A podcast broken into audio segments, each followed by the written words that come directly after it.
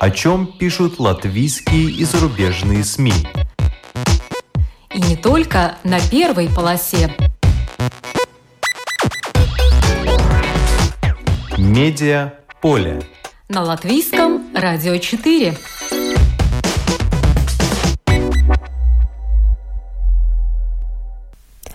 Здравствуйте! Вас приветствует Марина Ковалева в эфире программа «Медиаполе». Феврале исполнилось 35 лет со дня гибели Клавса Элсбергса, поэта и переводчика. Его мать – поэтесса и драматург Визма Болшевица. Ее неоднократно выдвигали на Нобелевскую премию.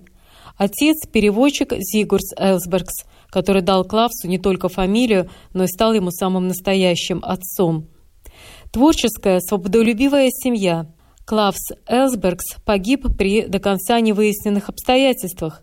Журналисты не забывают об этом и пишут, пишут, в надежде, что тайное когда-нибудь станет явным.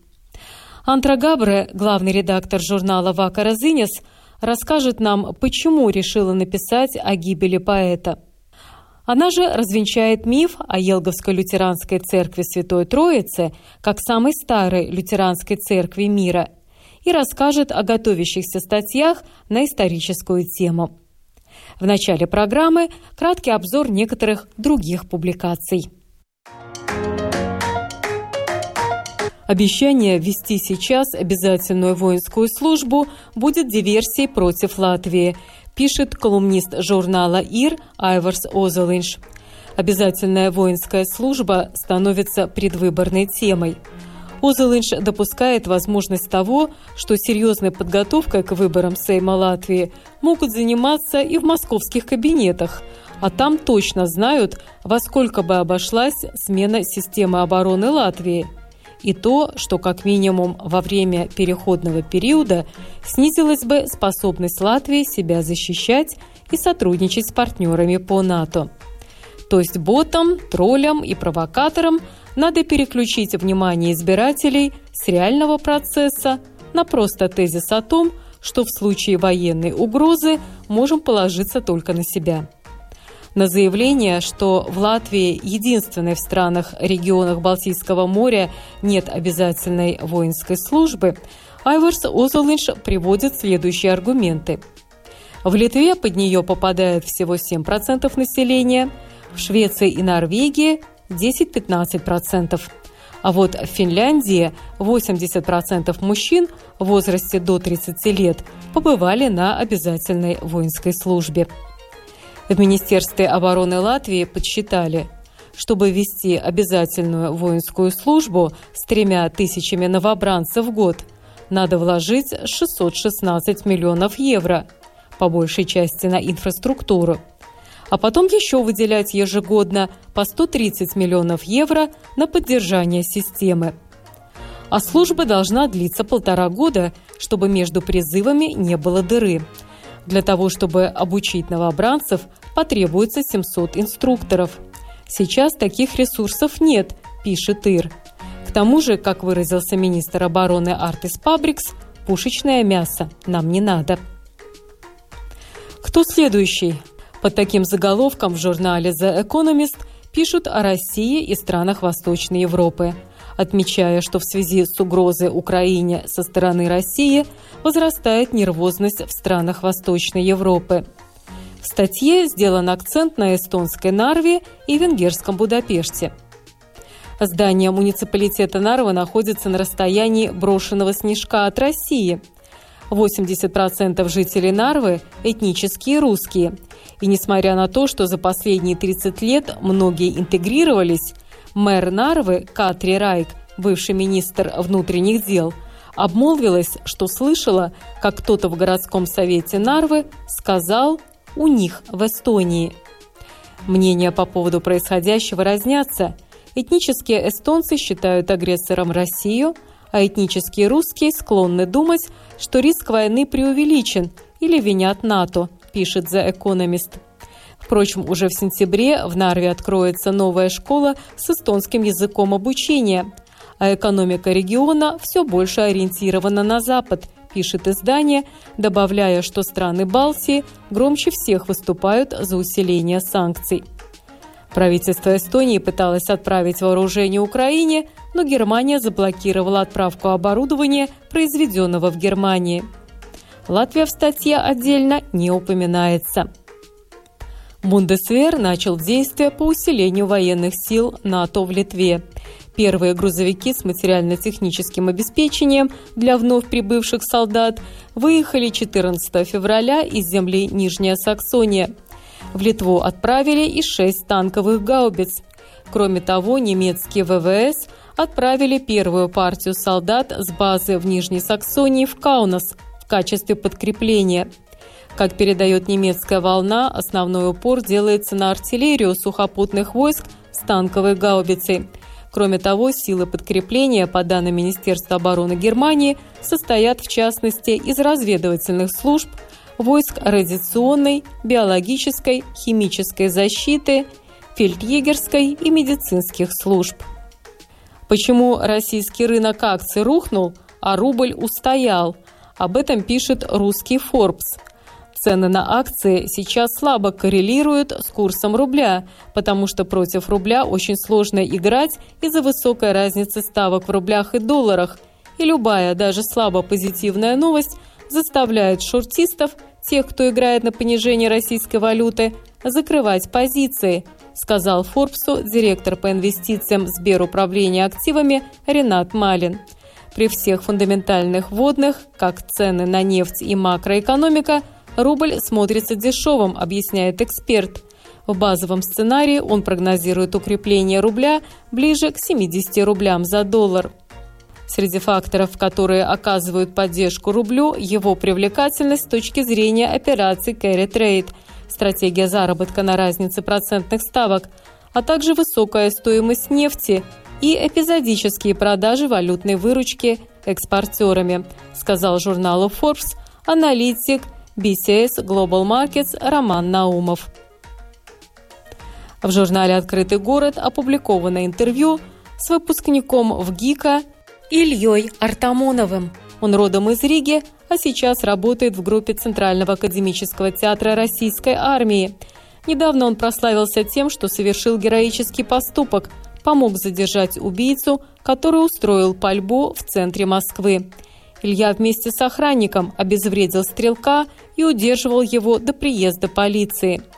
Родители, которые живут в Риге, конечно, очень переживали, узнав о случившемся. В интервью открытому городу Илья Артамонов рассказал, что быстро отреагировать на ситуацию ему помогли занятия спортом.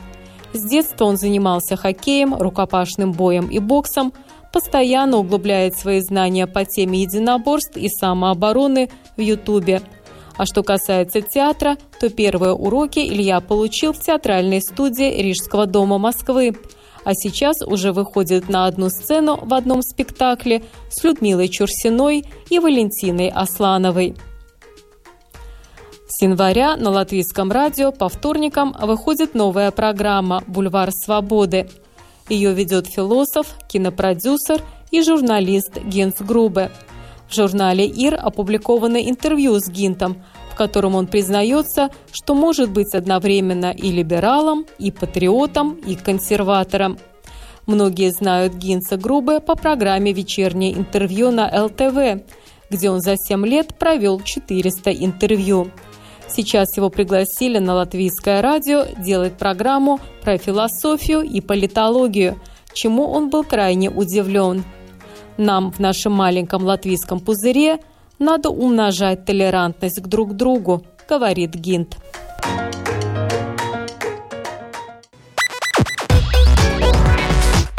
Медиа поле. На латвийском радио 4.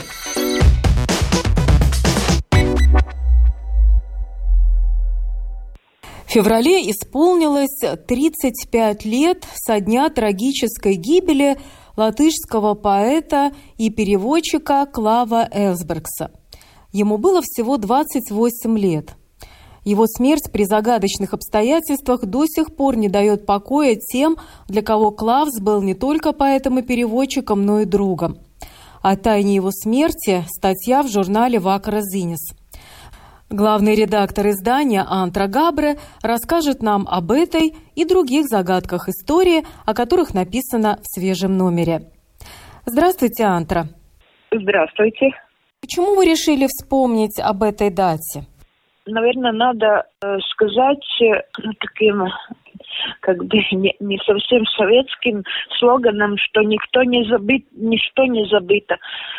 Прошло 35 лет с гибели Клауса Элсбергса. Но об этом, наверное, надо писать, надо говорить, надо, надо рассказывать, потому что это а, было, это было убийство, но не раскрытое. И пока это преступление не будет э, раскрыто, наверное, ну, латышская, я не знаю, латышская пресса точно будут писать про это. А, я надеюсь, что когда-нибудь, так же, как э, с этими мешками КГБ, да, появится какая-то информация, и мы узнаем, что случилось в то время. И кто виноват, главное. Я хочу узнать, кто виноват. А напомните нам, пожалуйста, что произошло 5 февраля 1987 года э, в Дублте, в Доме писателей? Ну, то, что мы знаем, и то, что я помню, как было в то время написано и, и что говорили, что он, Клаус Элсбергс, поехал э, в Дублты, чтобы ну, писать и э, писать и переводить. А, но там что-то случилось, какой-то или конфликт, ну, наверное, конфликт.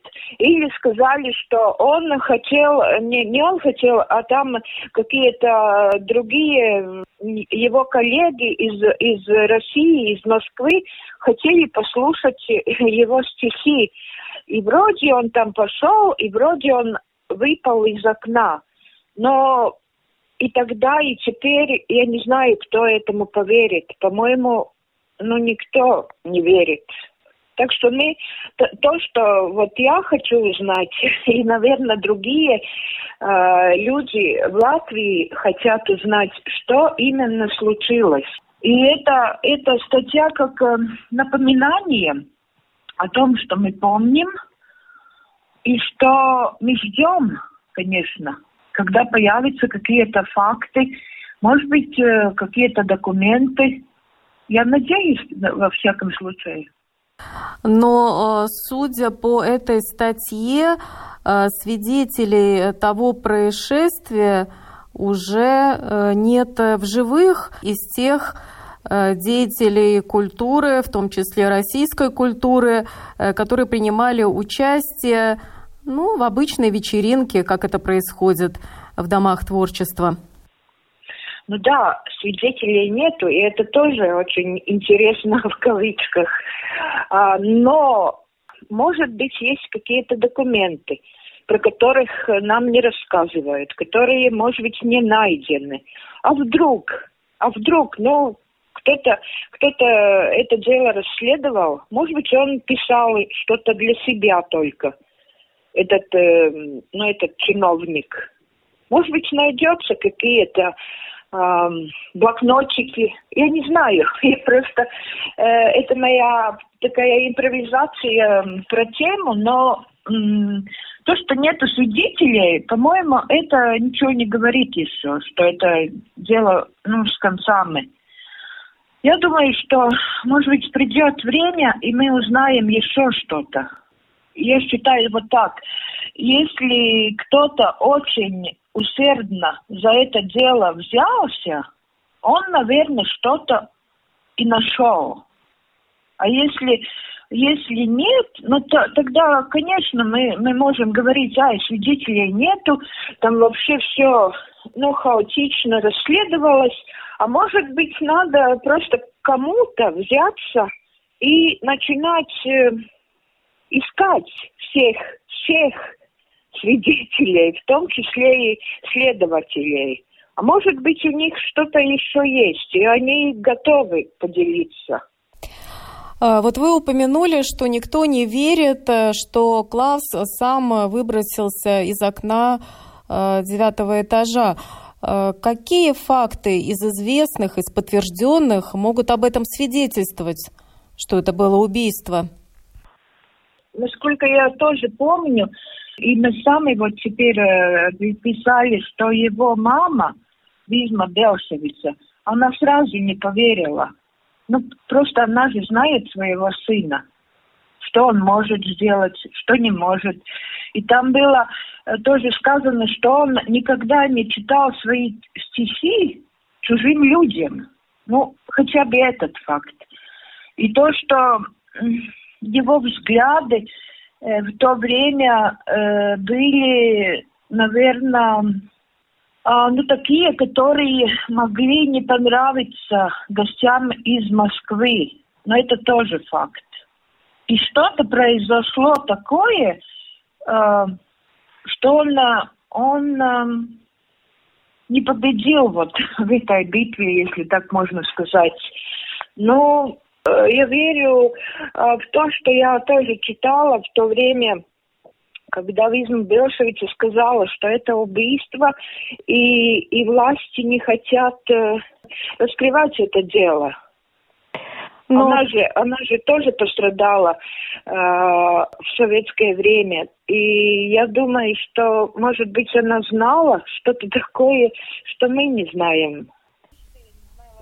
Но в воспоминаниях э, упоминается, что весь э, спор произошел из-за э, рассказа Виктора Астафьева «Ловля карасей в Грузии». Это рассказ с некоторым таким национальным окрасом, и что именно вот это произведение стало причиной спора.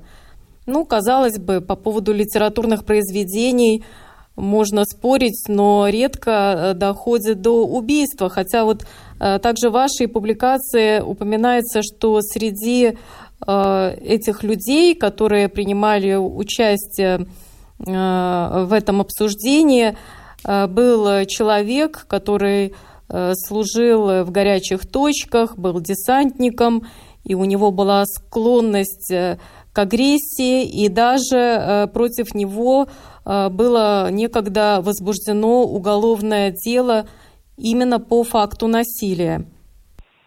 Ну да, э, просто мы как журналисты э, должны сопоставлять факты. Ну вот про этот инцидент, да, в котором был этот десантник, я как раз сейчас пишу немножко такую, не знаю, немножко с юмором про, про этот случай в России, когда, когда охранник нарисовал э, глаза в картине, да, это было в декабре. И вот я как раз сейчас тоже нашла, что он служил в горячих точках, что он угрожал женщине, и просто он, ну, как бы, не знаю, как бы так сказать, он, он наверное, немножко неадекватен. И, и то, что он сделал, у него там тоже разные версии. И к чему я это говорю? Потому что мы, мы же не знаем, какая психика у этих людей, которые побывали там в Чечне, в Афганистане. И может быть вполне, что для них, не знаю, убийство или, или драка это, ну, это нормально. Они так решают проблемы. Или у них просто перекрывает крышу на какой-то момент, и они э, не могут отвечать за свои поступки, ведь такое тоже может быть. Да, да, это тоже так. И ну, просто трудно, трудно, трудно нам сказать, что там произошло. Может быть, это просто была литературная ссора, но она переросла в, вот, в трагический такой э, случай. Ну да, поскольку причина, э, допустим, чрезмерное употребление алкоголя, она э, не рассматривается, поскольку э, друзья Клава Элсбергса говорили, что даже если это, в частности, поэтесса Инесса Зандере, она утверждала, что даже если он и мог выпить, он прекрасно держал форму, а в тот злополучный вечер всего-то выпил две рюмочки коньяка. Э, судя по воспоминаниям очевидцев. Ну да, мы просто сейчас, я думаю, мы к этому возвращаемся, потому что точки над «и» не поставлены. А нам хочется, чтобы все было, ну, ясно. А, кто виноват, почему это все произошло. Это, ну, это такое естественное желание, по-моему. И, и я думаю, что эта публикация не будет последней.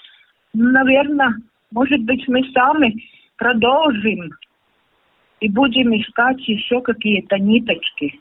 Что там э, произошло? Ну а несколько слов о личности самого Клава Элсбергса. Э, вот он в вашей жизни, например, какое занимает место? Что он для вас значит как для э, журналиста, как для латышки, в конце концов? Я давно не читала стихи Элсбергса.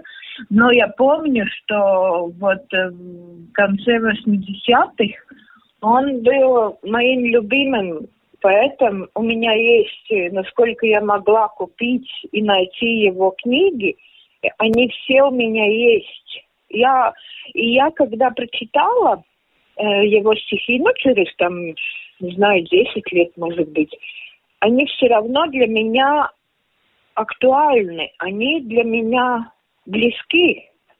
Но я, я могу сказать, что, что мне нравится то, как он пишет, мне нравится, как он мыслит, и я его понимаю. Он мой поэт, если так сказать.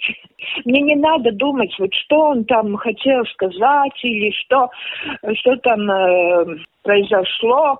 Я эти э, стихи читаю и воспринимаю, э, ну, так, как я это вижу. То, что он был, может быть, нужно сказать, он был культовым э, поэтом в свое время. И, как мы знаем, э, эти песни, да, Перконс тоже на стихи Элсбергса написал а, песни. Ну, ну, это, это было. Это такие песни группы Перконс, как «Кукуруза», «Балетомания», «Лампус un zvaigznes», «Neatvadīsimies», но Наксаргу Бушанам и, и некоторые э, другие. И, те, и теперь вот как посмотреть, послушать, да, по, по, почитать или послушать Балатаманы, вот стихи эти, ну, это про наши дни, я бы сказала. А что там про наши дни? Ну, в нашем двору танцуют кретины. Можно там найти подтекст такой, ну, который не, не составится. Но это, это современные стихи, там можно, можно услышать, увидеть такие слои, которые, может быть, э, он и, и писал, и думал, когда писал, он э, думал совсем другое. Но я думаю, что популярность этих стихов произошло тоже благодаря Перконсу. Потому что музыка, э, эти харизматичные ну, ли, лидеры группы, они тоже помогли рассказать эту суть. И не только группа Перконс э, исполняла песни на стихи Клава Элсбергса. Можно вспомнить также группу Зодиакс, э, песня «Мирушайс Гацимц».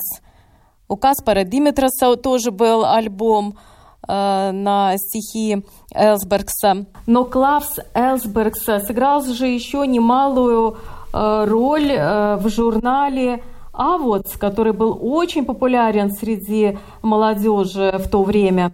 Да, и об этом можно читать в книге Айварса Клявья «Время Авота». Авот Лайкс, это только что вышла эта книга, и там э, очень многие люди э, найдет себя, и еще это очень такое, по-моему, объективное э, объективный рассказ про это время, которое вот мы, мое поколение помнит потому что мы тогда были а, молодые и горячие, наверное, можно сказать. И это была наша молодость. Клаус Элсбергс работала в АВОД как редактор отдела поэзии. Антра, а вы знаете, что Клаус Элсбергс живет? Он реально живет в социальных сетях. А, это страничка ему сделана? Нет, я не знала. Э, я с удивлением увидела, что в Твиттере есть э, профиль Клавса Элсбергса. И этот профиль активный. Он был создан в феврале 2012 года. У него более 2000 фолловеров, и там опубликовано 206 твитов. Его фотография Клава Элсбергса. Вначале я подумала, что же это такое, может быть, кто-то себя выдает за него. Но потом увидела приписку, что в этом профиле, на этой страничке публикуются высказывания.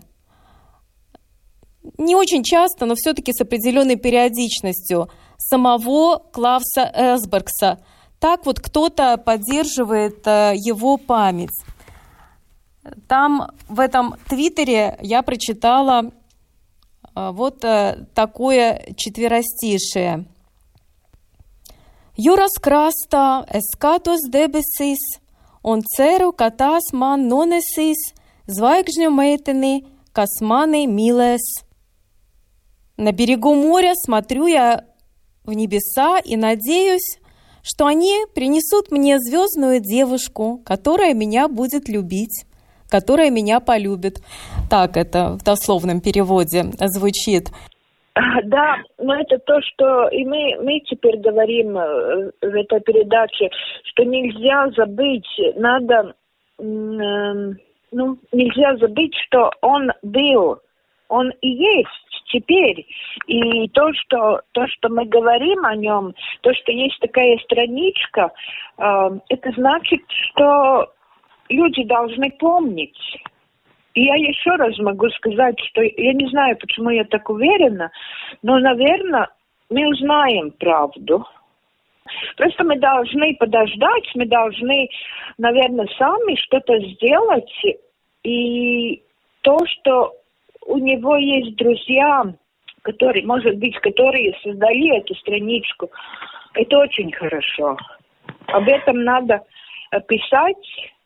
Время от времени об этом надо говорить, и что-то прояснится, по-моему.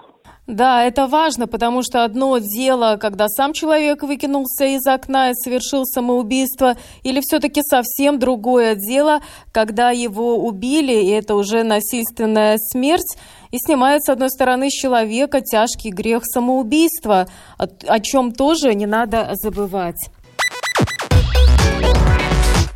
Медиа поле на латвийском радио 4.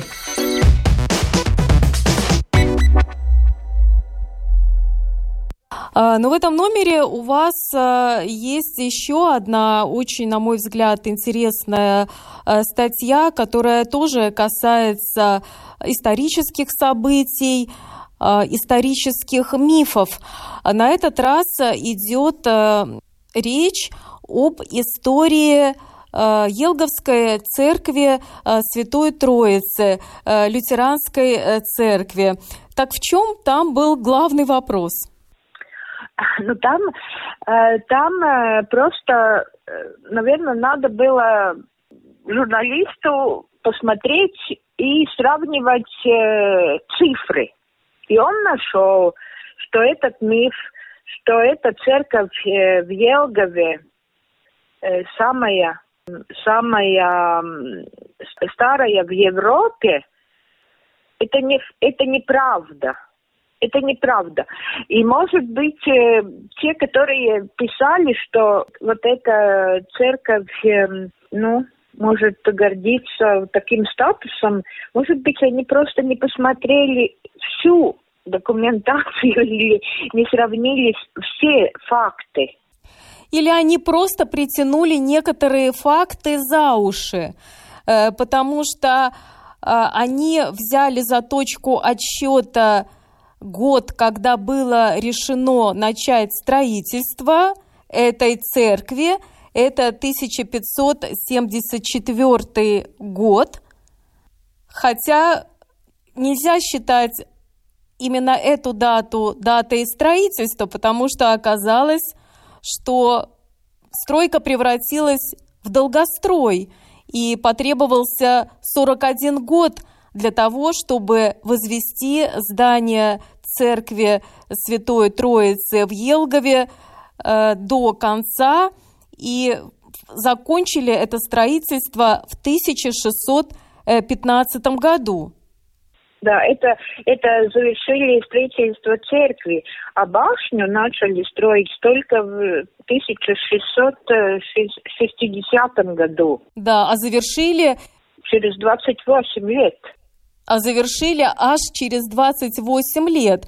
Между тем, именно эту башню, на которую можно подняться и полюбоваться окрестностями Елговы, Э, рекламируют э, во всех путеводителях, утверждая, что это самое старое каменное здание лютеранской церкви в Европе. Конечно, хотелось бы этим похвалиться, но правда есть правда. И просто притянули некоторые факты за уши, хотя это, э, в общем-то, не умаляет какие-то архитектурные достоинства, исторические достоинства этого объекта. Но э, для того, чтобы восстановить справедливость, автор э, публикации э, Петерис Вайренекс провел огромную работу и привел цифры, данные по некоторым другим европейским странам. Вот что он изучил, к чему он пришел? Он узнал, что в мире одна из самых первых церквей в мире построена в Германии – да, в земле Баден-Вюртемберг, земля Фрейденштадт. И там эта церковь действительно была построена в 17 веке, 1608 год, а Елговскую завершили строить, мы вам напомним, в 1615 году. Так что э, право первой руки все-таки принадлежит немецкой лютеранской церкви. Да, можно сказать, что это просто такие, ну, цифры там, ну, хорошо, перепутали факты, но просто интересно, интересно то, что журналист э, сделал дело исследователя такое. Он об этом написал, и я надеюсь, что эти ложные факты будут исправлены. Это просто такой это показывает, что человек, который пишет э, о том, что ему близко, наверное, так можно сказать, он изучает все, все факты. Не только те, которые мы можем найти в Гугле, да, там просто написали Елгова и там что-то увидели, и это принимать за правду. Но он еще смотрел в другие, эм, э, в другие издания. Другие источники. Да, другие источники, и вот нашел такой факт. Петерис э, Вайренекс не поленился, он изучил лютеранскую энциклопедию, он изучил уважаемое издание, которое посвящено сакральной архитектуре. Это журнал, который выходит э, в США, журнал сакральной архитектуры. Э, то есть он э, провел действительно большую работу. Я заметила, что журнал «Вакара Зинес» регулярно публикует интересные статьи Петериса Вайренекса на историческую тему – вот в ближайшем номере, который выйдет в пятницу, э, тоже будет какая-нибудь интересная очередная статья? Да, будет. А, Петерис э, нашел информацию также, которая связывает э, Ригу с Москвой. Но это такой материал у нас будет, эм, почему мерия Москвы Ригу продает за 4 миллиона евро. Ну, что это значит? Э, в Москве, в микрорайоне Марфино, э, был, есть кинотеатр Рига. Ничего себе, такой же красивый, э, похожий на театр, как наш столичный. Марьина верится с трудом. Нет, нет, э, этот кинотеатр, э, об этом кинотеатре в свое время писала газета «Ригас Баус», что там показывают э, латышские фильмы, и очень э, москвичам очень понравилось э, «Лимузин Яня Нактскраса». «Лимузин цвета белой ночи», культовый фильм. Культовый фильм, да. И вот, и вот э, решили э, реконструировать этот кинотеатр, но но все остальное мы напишем в этом номере. Почему? Что там произошло? Как, как москвичи относятся к этому проекту? Что там задумали? И почему строительство еще не закончено? Так что Петерс это узнал. Это тема, историческая тема, которой занимается Петерс Вайрникс, но у нас еще будет а, тоже историческая тема, которую, наверное, многие-многие помнят. А, был такой, такая мильная опера «Богатые тоже плачут», если, если помните. И там была главная героиня Марианна. Интересно, сколько же ей лет уже? Вот мы пишем про то, что она делает в наши дни, чем занимается – да, как выглядит? Я, я сразу скажу, что она а, делала пластические операции, но узнать еще можно. Наверное, только по глазам. Ну, по глазам, да, по, по овалу лица можно узнать и по волосам, конечно. Так что она очень хорошо э, выглядит в свои, ну, около 70 лет. Ну что ж, э, спасибо. Это была Антра Габре, главный редактор журнала Вакара Зинес, в котором появляется все больше и больше публикаций на историческую тему.